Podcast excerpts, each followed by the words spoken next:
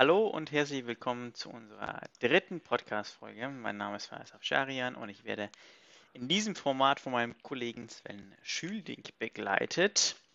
Hallo, herzlich willkommen.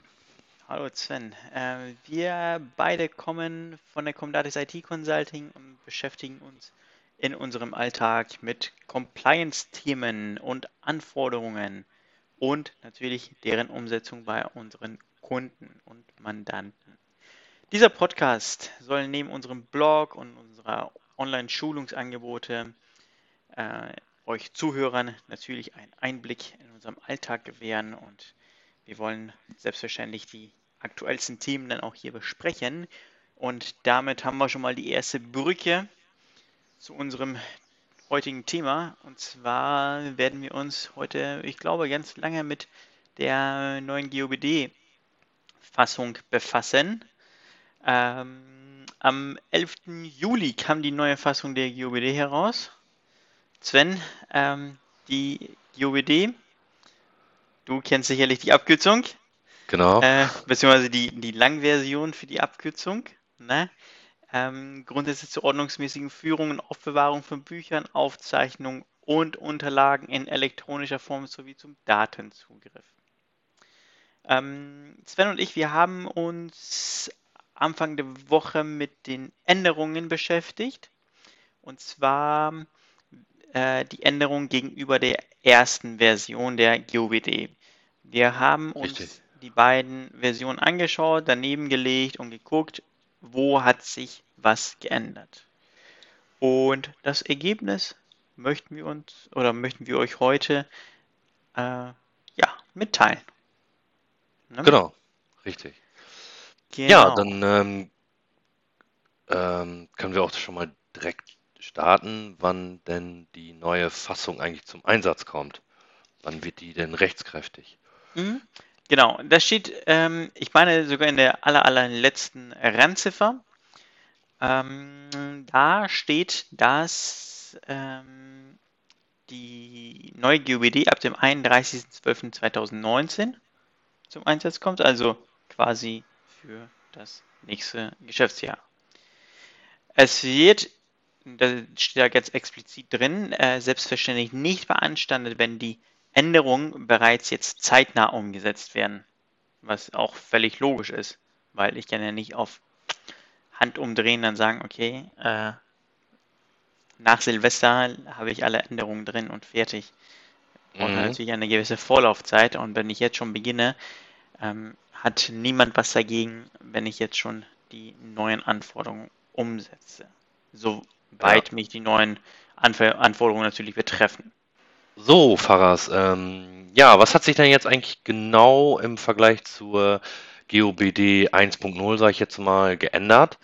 Ähm, und müssen denn Unternehmer, die sich vorher an, der, an die alte GOBD gehalten haben, ähm, jetzt sich damit komplett neu befassen oder komplett neue ähm, Verfahren implementieren? Wie sieht das da denn genau aus?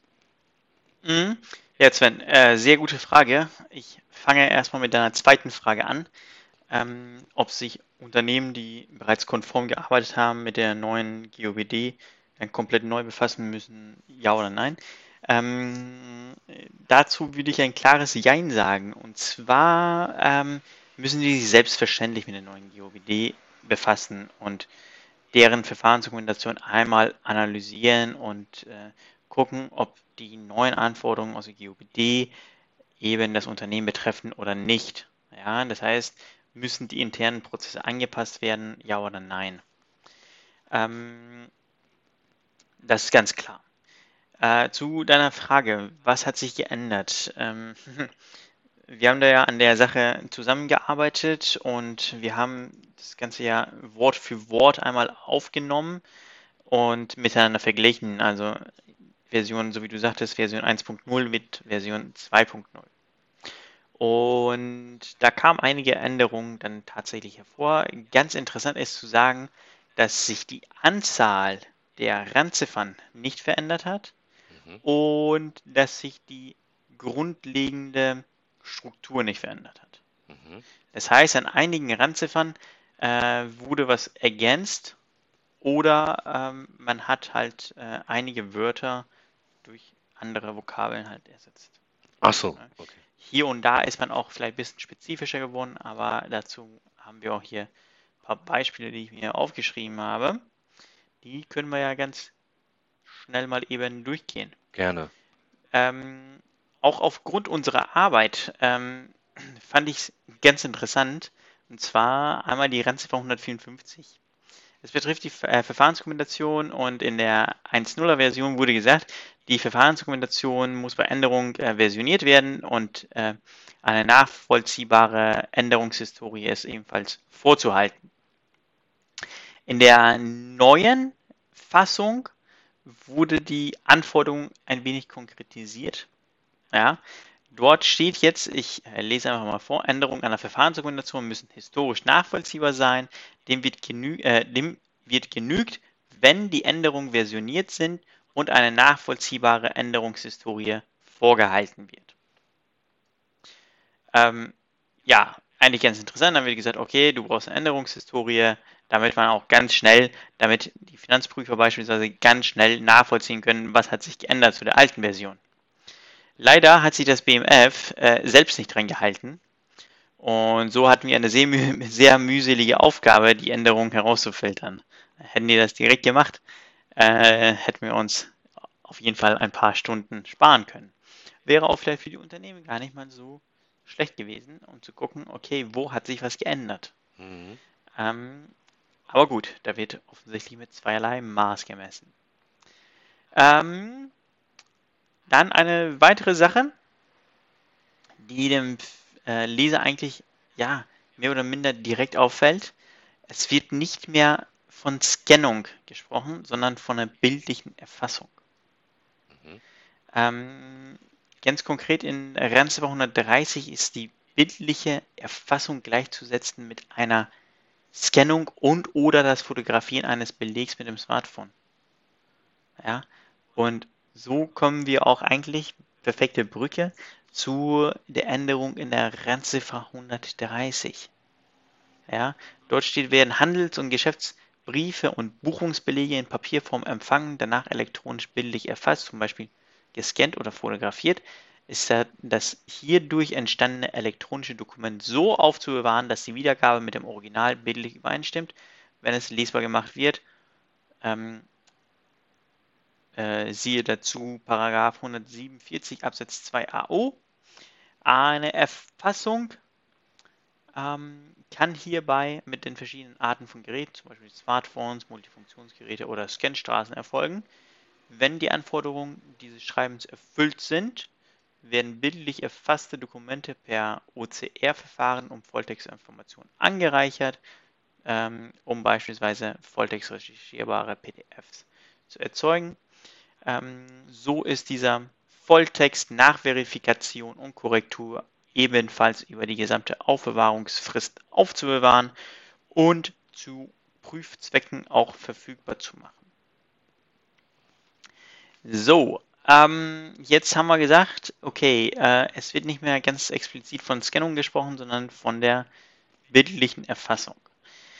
Und da kommt so ein bisschen die neue Technologie, sage ich mal, in Anführungszeichen, neue Technologie ins Spiel. Und zwar, jeder führt mit sich ein Handy rum, ein Smartphone. Ja. Und die haben mittlerweile recht gute Kameras.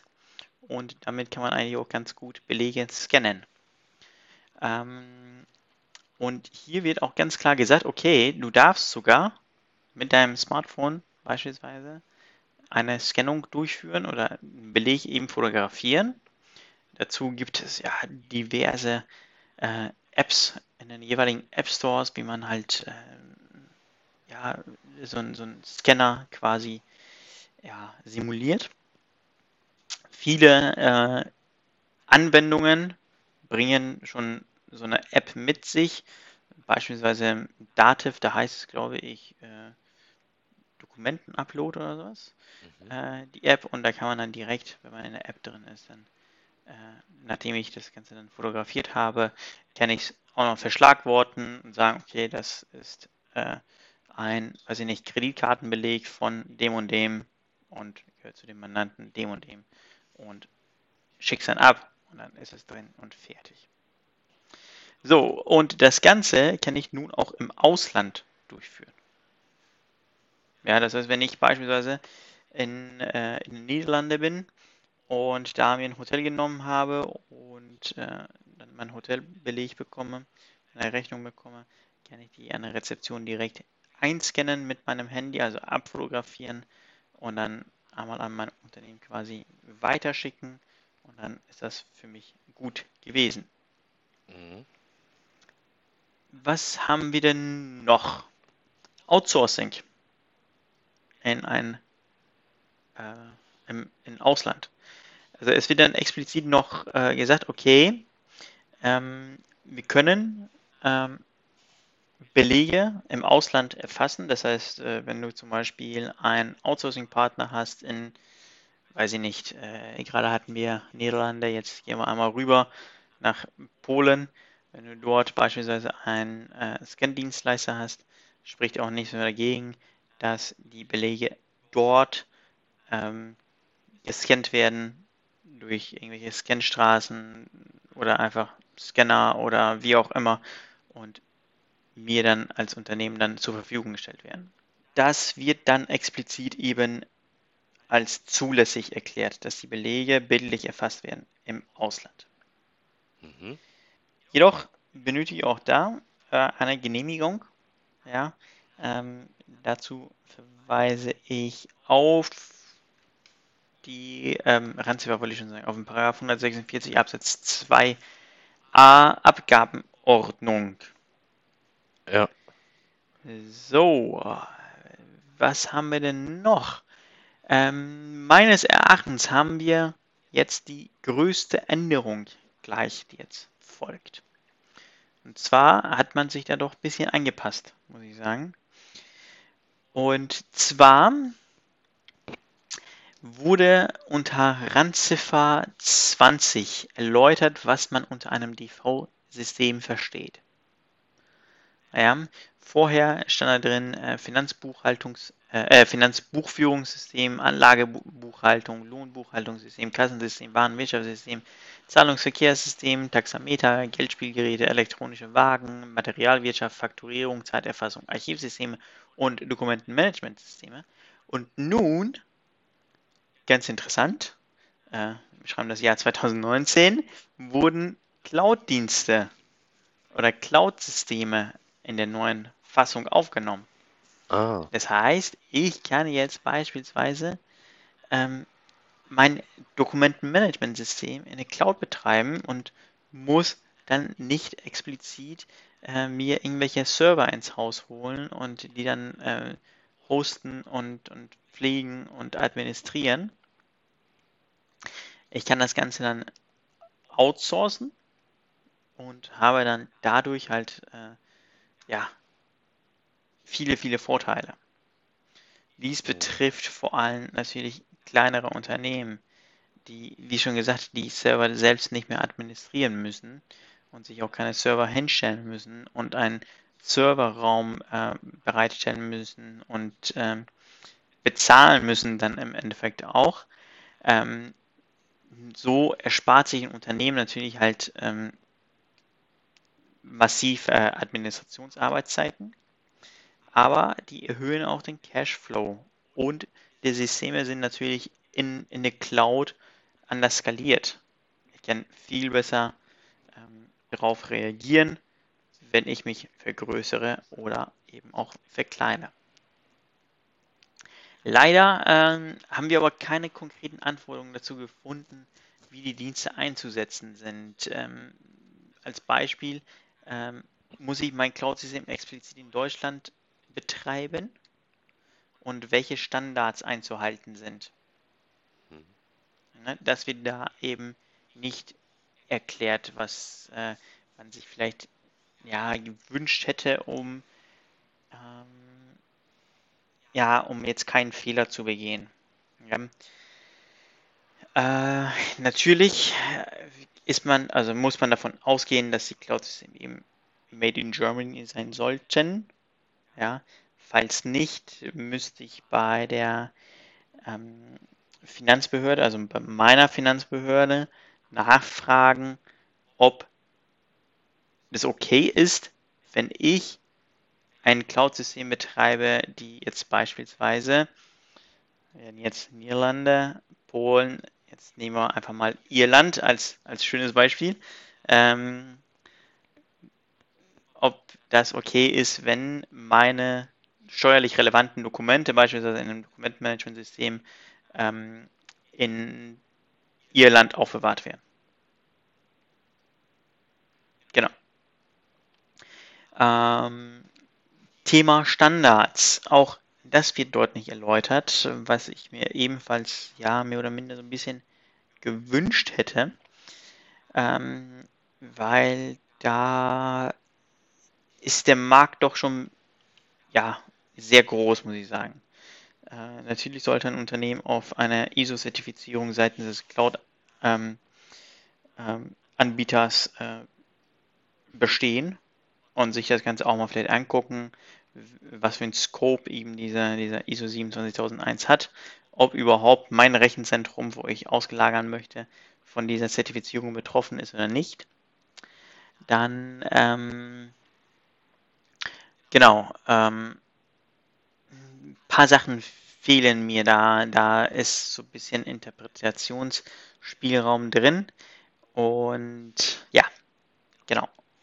Ich denke, es wäre schöner gewesen, da vielleicht drei Sätze mehr zu schreiben und dann zu erläutern, worauf eben auch zu achten ist. Eine weitere Erleichterung haben wir unter Randziffer 153 äh, gar nicht wahr. Unter Randziffer 100, 100, 135. So, und das betrifft eben die Konvertierung, also die Umwandlung der aufbewahrungspflichtigen Unterlagen. Bisher mussten, soweit die Umwandlungen eben stattfanden, sowohl die Originaldatei als auch die konvertierte Version unter demselben Index aufbewahrt werden. In der neuen Fassung wird jedoch beschrieben, dass die Aufbewahrung beider Versionen nicht erforderlich ist, Demnach muss lediglich die konvertierte Version aufbewahrt werden. Wenn, und jetzt kommt, keine bildliche inhaltliche äh, Veränderungen vorgenommen worden sind und wenn durch die Konvertierung keine Aufbewahrungspflichteninformationen verloren gegangen sind oder verloren gehen, wenn die ordnungsmäßige und verlustfreie Konvertierung in der Verfahrensdokumentation beschrieben wird und der letzte Punkt, wenn die maschinelle Auswertbarkeit und der Datenzugriff durch die Finanzbehörde nicht eingeschränkt wird. Darüber hinaus, also neben, äh, äh, neben der Scannung bzw. neben der bildlichen Erfassung, neben den Cloud-Systemen, neben äh, der Scannung im Ausland, neben der ähm, Konvertierung bzw. diese ähm, Aufbewahrung von einer Datei und nicht mehr von beiden Dateien, ähm, gibt es noch weitere Aussagen, sage ich mal, die ein wenig konkretisiert worden sind. So beispielsweise unter Randziffer 48. Und zwar lese ich einmal vor, in der ersten Fassung lautete die Formulierung in Randziffer, äh, in Randziffer 48 folgendermaßen, Kasseneinnahmen und Kassenausgaben sollen nach 146 Absatz 1 Satz 2 AO täglich festgehalten werden. In der neuen Fassung wurde die Aussage wie folgt konkretisiert. Achtung, ich lese wieder vor. Kasseneinnahmen und Kassenausgaben sind nach 146 Absatz 1 Satz 2 AO täglich festzuhalten. Also das Wort ähm, sollte oder sollen wurde ersetzt und es wurde ganz klar gesagt, die sind nach 146 festzuhalten. Punkt. Ja, die überarbeitete, also die überarbeitete Version lässt ein bisschen weniger Spielraum hier und dazu. Ähm, und das war es eigentlich schon mit den Änderungen. Ähm,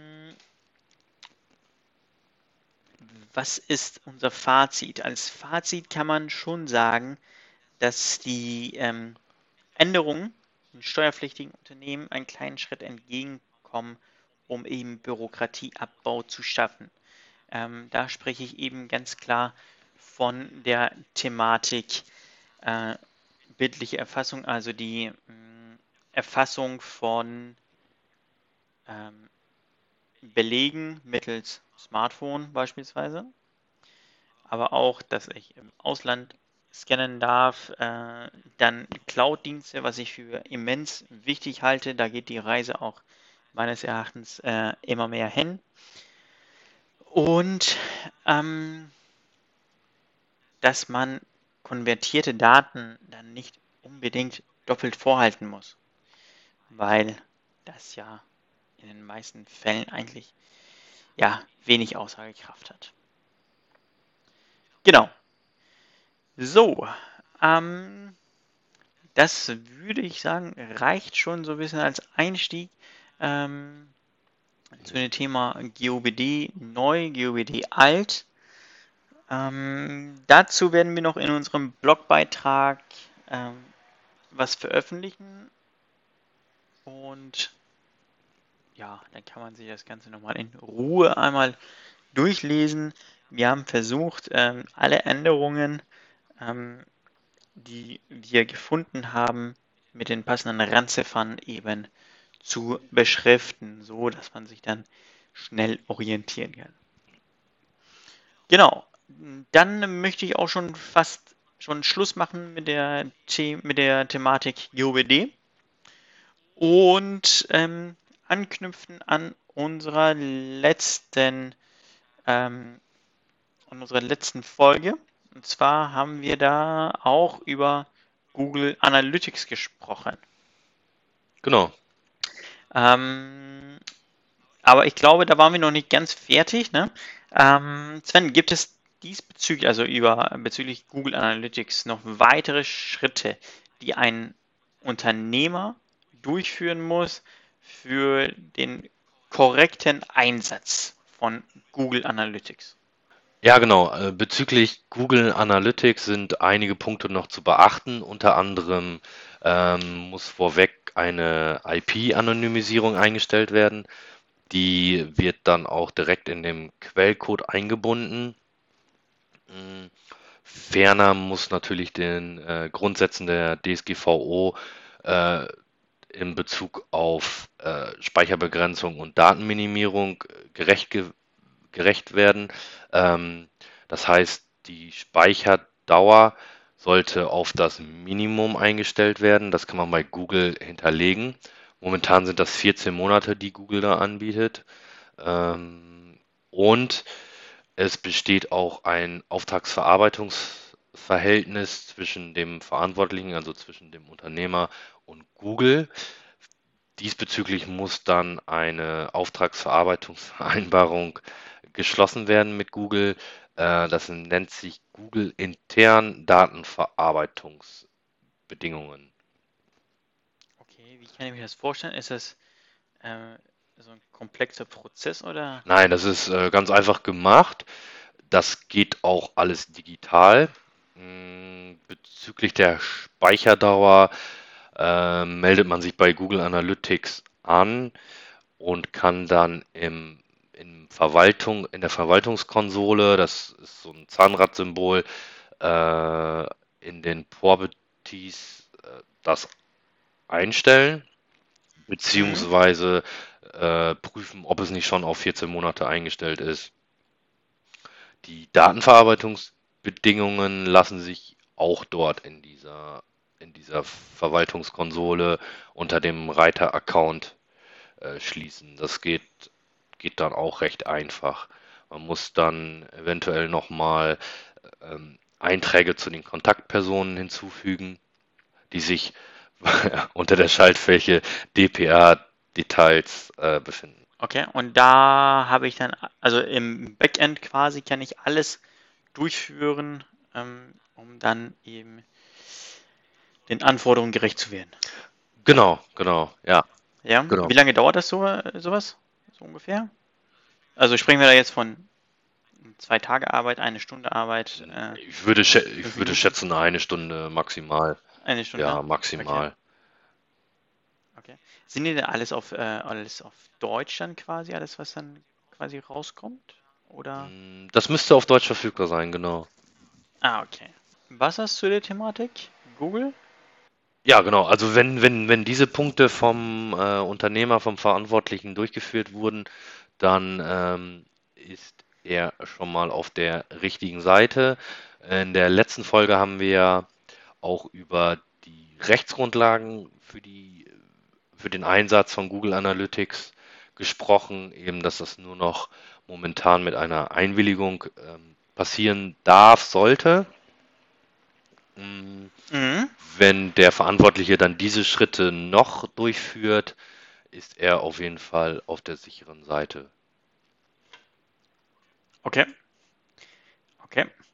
Ähm, mir ist ganz spontan jetzt eine Frage eingefallen. Äh, die Frage haben wir jetzt auch in der, in Anführungszeichen, Vorbereitung nicht behandelt. Ähm, und zwar habe ich gestern eine Webseite eingepasst und da ist mir aufgefallen, okay, hm, da sind Google Fonts im Einsatz. Also sind so Schriftarten, die dann von Google bereitgestellt werden. Also wenn die Seite geladen wird, dann wird eine Anfrage gestellt an den Server von Google und die sagt, okay, du hast die und die Schriftart, äh, bitte hol sie mir in meiner Webseite. Quasi, kann man sich das so vorstellen. Ähm, was ist denn mit Google Fonts? Müssen die in der Datenschutzerklärung angegeben werden? Und wenn ja, wieso? Ne? Äh, kannst du vielleicht da ganz spontan was zu sagen? Sorry, ich Mhm. weiß, wir haben das jetzt nicht Mhm. behandelt. Kein Problem. Äh, auf jeden Fall müssen Google Web Fonts äh, in der Datenschutzerklärung angegeben werden, denn bei dem Abruf der, der Schriftarten, also man kann sich das so vorstellen, dass der eigene Computer die Schriftarten abruft, werden auch äh, personenbezogene Daten übertragen. Und so, So wie IP-Adresse und genau, so weiter. Genau, ne? Ja, okay. Mhm. ähm, so unbedenklich ist der Einsatz von Google Web Fonts nicht. Äh, ist im Moment nicht ganz eindeutig, äh, ob diese so einfach einsetzbar sind.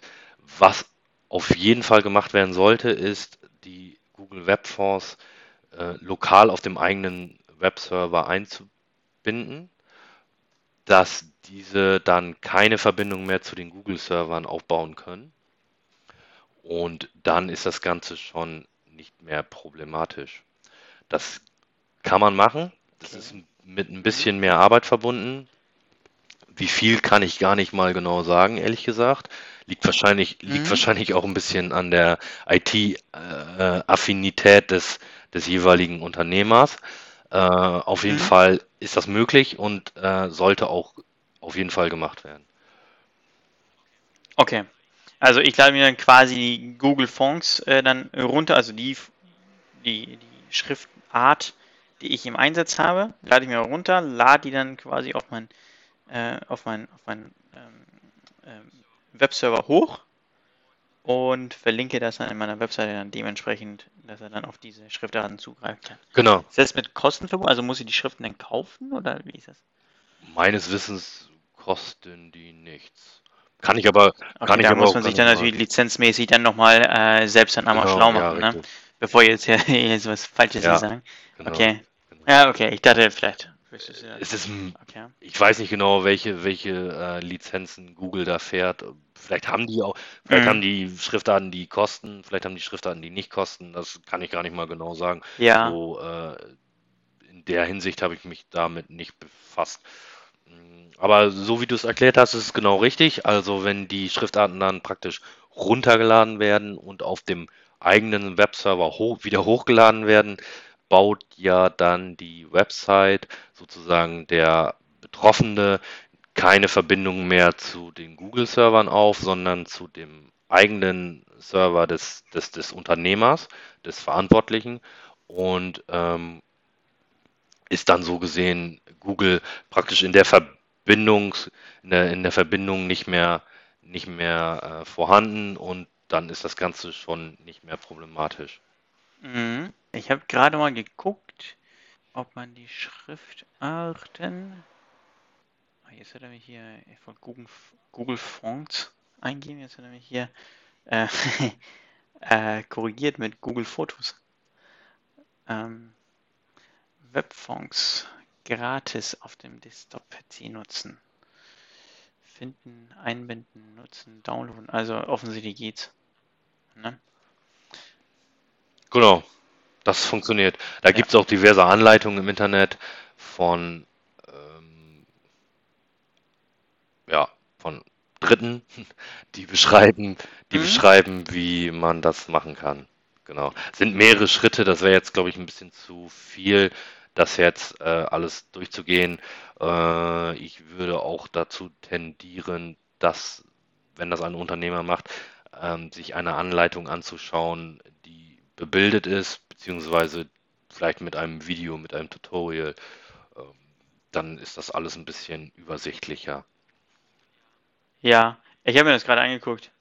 Es ist, äh, glaube ich, super easy. Also, ich glaube, das ist äh, eine Aufgabe, die recht schnell äh, erledigt werden kann. Ja. Ähm, da sind, glaube ich, drei, vier Schritte oder so. Das sollte recht fix gehen. Man will ja auch nicht auf äh, die äh, Dienste verzichten, die dann halt eben auch angeboten werden. Ne? Man muss dazu sagen, auch kostenlos angeboten werden. Und äh, damit werte ich natürlich meine Webseite auch extrem auf. Muss man auch dazu sagen. Genau. Genau. Okay. Ähm, weitere Dienste von Google. Die müssen, also alles, was quasi mit Google zu tun hat, kann ich mir vorstellen, muss in den Datenschutzerklärungen drinstehen, muss explizit dann wahrscheinlich hier und da angepasst werden. Ähm, YouTube beispielsweise. Genau.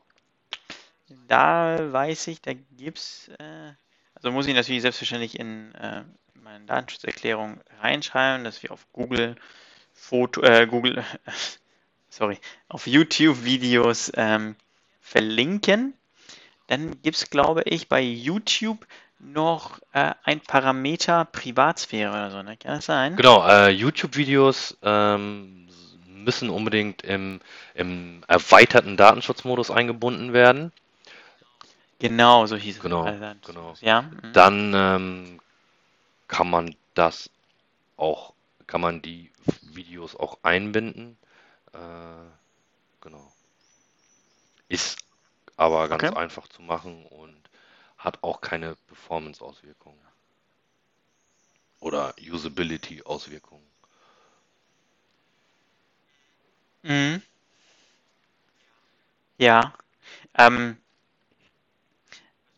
was bewirkt denn dieser Schalter? Mm, Der erweiterte Datenschutzmodus verweist dann auf eine Subdomain von, von YouTube, ähm, youtube-nocookies.com. Äh, dann werden keine Cookies auf dem, auf dem Rechner des, des äh, Betroffenen gespeichert und Ah, okay. so gesehen dann nur noch minimal personenbezogene Daten übertragen. Wir können aber gerne in den nächsten Folgen nochmal öfter über Tracking oder Dritttools generell sprechen und hier und da mal welche vorstellen. Äh, es gibt da ja Social Media Plugins, Twitter, Facebook. Mm, Instagram, Instagram. Ähm, Pinterest. Genau, genau. Was man, was man ja. häufiger aussieht äh, momentan sind äh, Social Walls. Ist auch ein Thema, was glaube ich Stimmt. viel kommen wird in der nächsten, in der nächsten Zeit. Solche Dinge können wir gerne äh, in den nächsten Folgen immer mal wieder ansprechen und dann auf die Besonderheiten eingehen, was zu beachten ist und wie man Dinge auch datenschutzmäßig vielleicht äh, konformer, einstellt. konformer Ja. einsetzt als im Normalzustand. Ja, das hört sich doch ganz gut an. Das ist auch, glaube ich, ein schönes Schl äh, Schlusswort mit äh, Ausblick auf die nächste Folge. Dann ähm, würde ich mich erstmal bei dir bedanken, Sven, für deine Zeit, dass du die wieder genommen hast, dass wir uns das hier alles zusammen anschauen. Mhm, ja, gerne. Danke auch für deine Zeit. Und ja, äh, ja, gerne.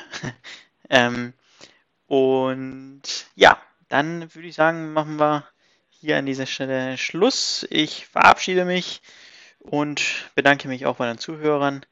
Das letzte Wort geht an Sven. Ja, danke auch an, äh, von meiner Seite an die Zuhörer.